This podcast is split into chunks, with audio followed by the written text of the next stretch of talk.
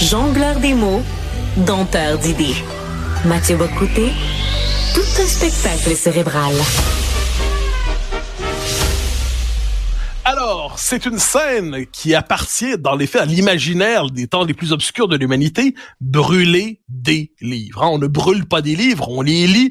On c'est le propre des barbares que de brûler des livres. Or, ces dernières années, il semble que ça revient à la mode, et même en Occident, la possibilité de brûler des livres. On l'avait vu en Ontario il y a quelques années, quand on a voulu nettoyer des bibliothèques scolaires de livres qui étaient porteurs de préjugés occidentaux, entre guillemets. Et là, on le voit aux États-Unis, avec une candidate républicaine qui brûle au lance-flamme un livre euh, d'une Québécoise d'ailleurs. Pour en parler, je reçois David Santarossa, qui est l'auteur du livre La pensée woke. David Santarossa, bonjour.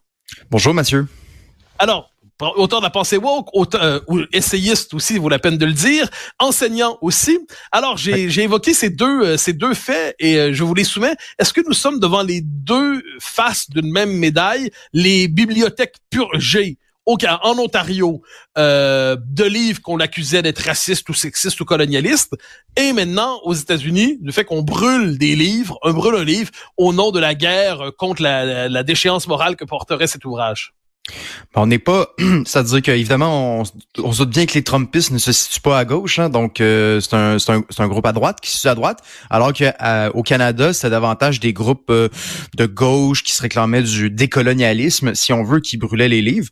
Mais j'ai l'impression qu'à l'heure actuelle, on a cherché à tout politiser, hein, politiser la moindre ligne. C'est ce que la gauche a voulu faire depuis euh, depuis 60 ans, quoi. Donc, on a voulu euh, politiser la vie privée, euh, politiser chacune des, des lignes d'un livre.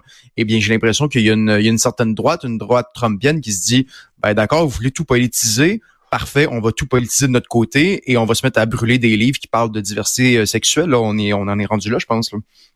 Alors, donc là, vous, si on fait la suite des événements selon vous, il y a le point de départ en fait pour, pour, les temps présents, on s'entend. La, la, purge, la volonté de faire des de multiplier les autodafés, d'affaires, dis-je, ça vient globalement d'une gauche qu'on dit woke. Vous me direz si le terme est bon mm-hmm. pour en parler. Et là, il y a un effet de contamination, un effet mimétique. Ou de l'autre côté, ils disent on va brûler des livres. Et finalement, c'est la culture du pluralisme intellectuel qui se décompose. Ouais, voilà, je pense c'est entièrement ça. Et oui, sur la, la, la question est-ce que c'est woke, ben oui, je pense que L'idée, c'est qu'il faut être absolument éveillé, n'est-ce pas, à, la moindre, euh, moindre discrimination qui se cacherait dans un album de Tintin ou d'Astérix. Donc, il faut, euh, il faut les brûler, quoi. Et puis là, justement, donc là, les Trumpistes se, disent, euh, ben voilà, donc là, il y a des livres de, de, de diversité sexuelle, comme je disais tantôt, de Myriam Dagouzane Bernier, j'espère que je prononce bien son nom, donc qui est une québécoise. Et puis là, il y a eu une réaction, on l'a vu, hein, l'Assemblée nationale qui a voté à l'unanimité pour condamner ce geste Évidemment, il faut bien sûr condamner le, geste de brûler des livres, c'est jamais la solution. Euh, mais je pense que la, réflexion ne doit pas s'arrêter là pour autant. Et je pense que sur le fond, de savoir euh, qu'est-ce que qu'est-ce qui se trouve dans les dans les euh, dans les bibliothèques pour enfants, la question la, question est pertinente parce que on parlait d'Élise Gravel aussi dans les dernières années qui, qui est une militante politique, qui met des idées politiques de l'avant dans ses bandes dessinées.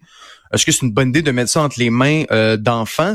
Ben évidemment, la question se pose et j'ai tendance à dire que euh, c'est pas nécessairement une bonne idée de politiser euh, la, la, la, lecture à la bibliothèque, euh, surtout pour les enfants en fait, parce que je veux dire, l'idée, c'est qu'on on est dans un monde, euh, euh tu sais, l'enfant va lire, je sais pas, les fables de La Fontaine, par exemple. Il va pas nécessairement s'intéresser à justement, euh, est-ce qu'on peut naître dans un corps euh, autre que notre sexe. Donc, si je suis une fille, est-ce que je peux naître dans le mauvais corps, en fait. Là? Donc, il y a plein de questions là, et c'est plus complexe que ça. Là.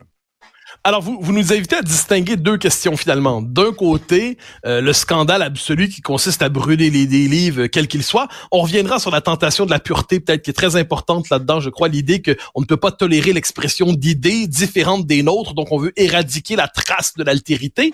Mais de l'autre côté, vous dites une question à part entière qui ne se réduit pas au délire des Trumpistes, euh, les Trumpistes brûleurs de livres dans les circonstances, et c'est la question du contenu des bibliothèques scolaires, le contenu des livres qu'on offre aux enfants. Et ça, c'est une question qu'on devrait pouvoir poser sans euh, qu'elle ne soit associée au lance-flamme.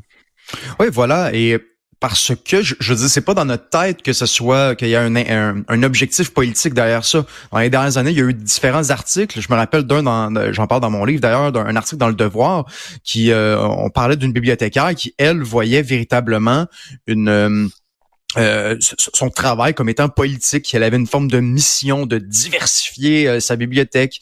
J'ai un ami qui, qui, est bibliothécaire qui me dit il y a beaucoup de nouveaux bibliothécaires qui se disent non non moi j'ai une mission, euh, j'achète pas de classiques, j'achète euh, du nouveau où on parle d'antiracisme. Donc il y a véritablement un objectif politique et j'ai l'impression que de le pointer du doigt aujourd'hui, c'est nous qui passons pour le méchant à nouveau, on, ne met pas de l'avant le désir de brûler tout ça, mais il y a, un débat, il y a un véritable débat à avoir sur cette question-là.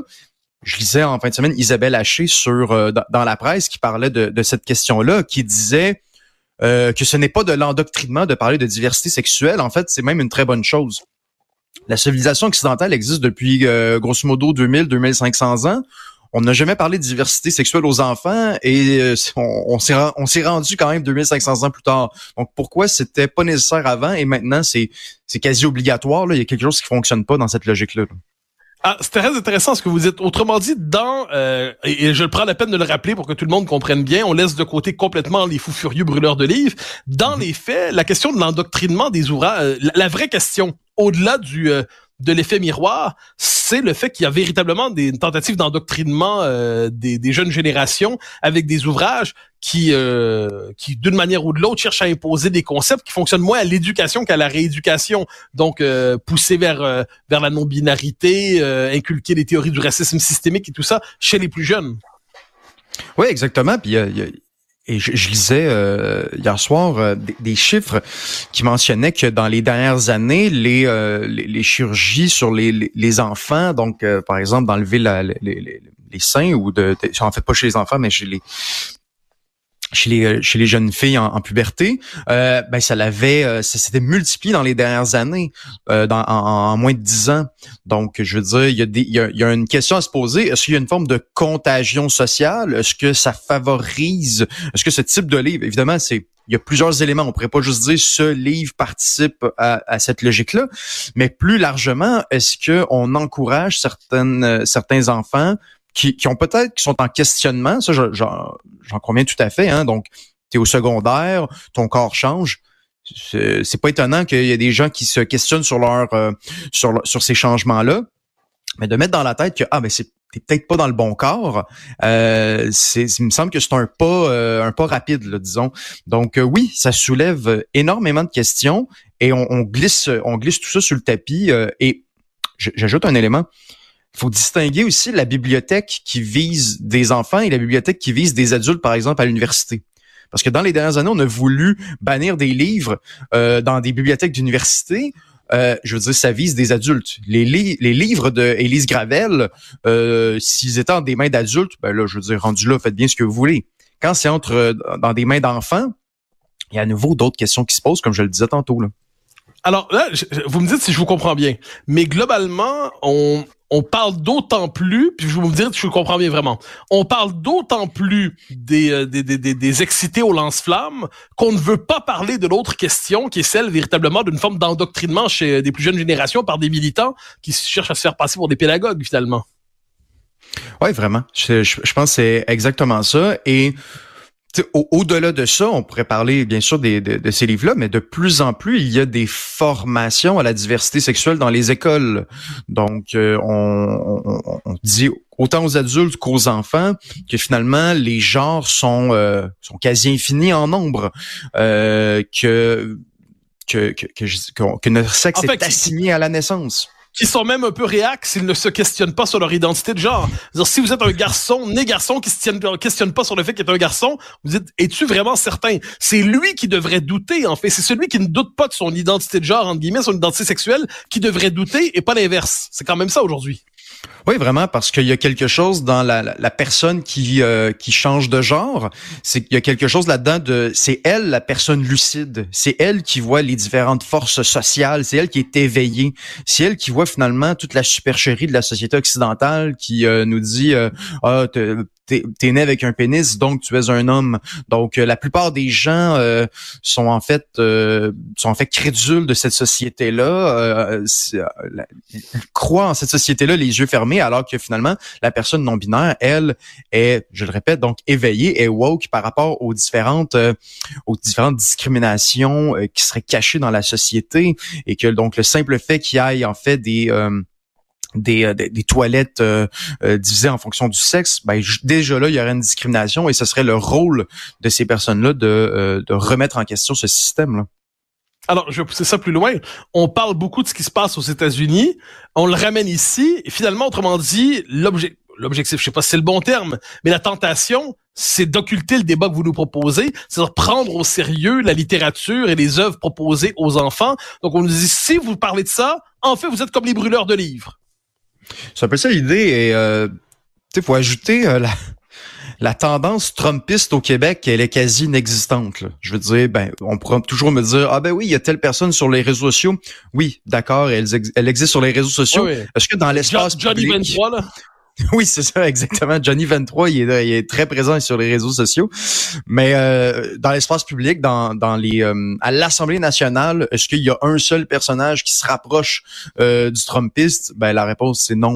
Donc le, le, péril au Québec, parce que c'est la société qui nous intéresse au final, le, le péril au Québec est véritablement du côté de la gauche woke universitaire Évidemment, la droite trumpiste, on le sait depuis quand même quelques années qu'elle est euh, qu'elle est un peu crackpot, on va le dire comme ça, alors que de notre côté, véritablement, qui a la main mise sur les institutions, par exemple l'institution universitaire, euh, ben, je veux dire, on s'entend, c'est pas la droite. là. C'est pas la droite. Ils sont euh, infiniment euh, minoritaires, alors que c'est ça, la gauche, on l'a vu à Concordia cette semaine. Vous avez fait un papier sur la question aujourd'hui, cher Mathieu. ben, c'est vraiment, il est là le péril. Dans les dernières années, on a eu de multiples exemples, donc il faut pas euh, il faut pas s'imaginer que ce qui se passe au sud de la frontière est représentatif de ce qui se passe au nord de la frontière par rapport à la à, la droite là qui est euh, grosso modo inexistante au Québec là. Euh, la, la, la CAQ, on est loin d'un parti de droite là à mon sens. Alors, pour Alors après ces nécessaires distinctions, David Santarossa, je vous remercie pour votre passage à Cube. Merci infiniment. Je rappelle votre livre La pensée woke qui est paru chez Libère l'an passé. Merci beaucoup. Au revoir.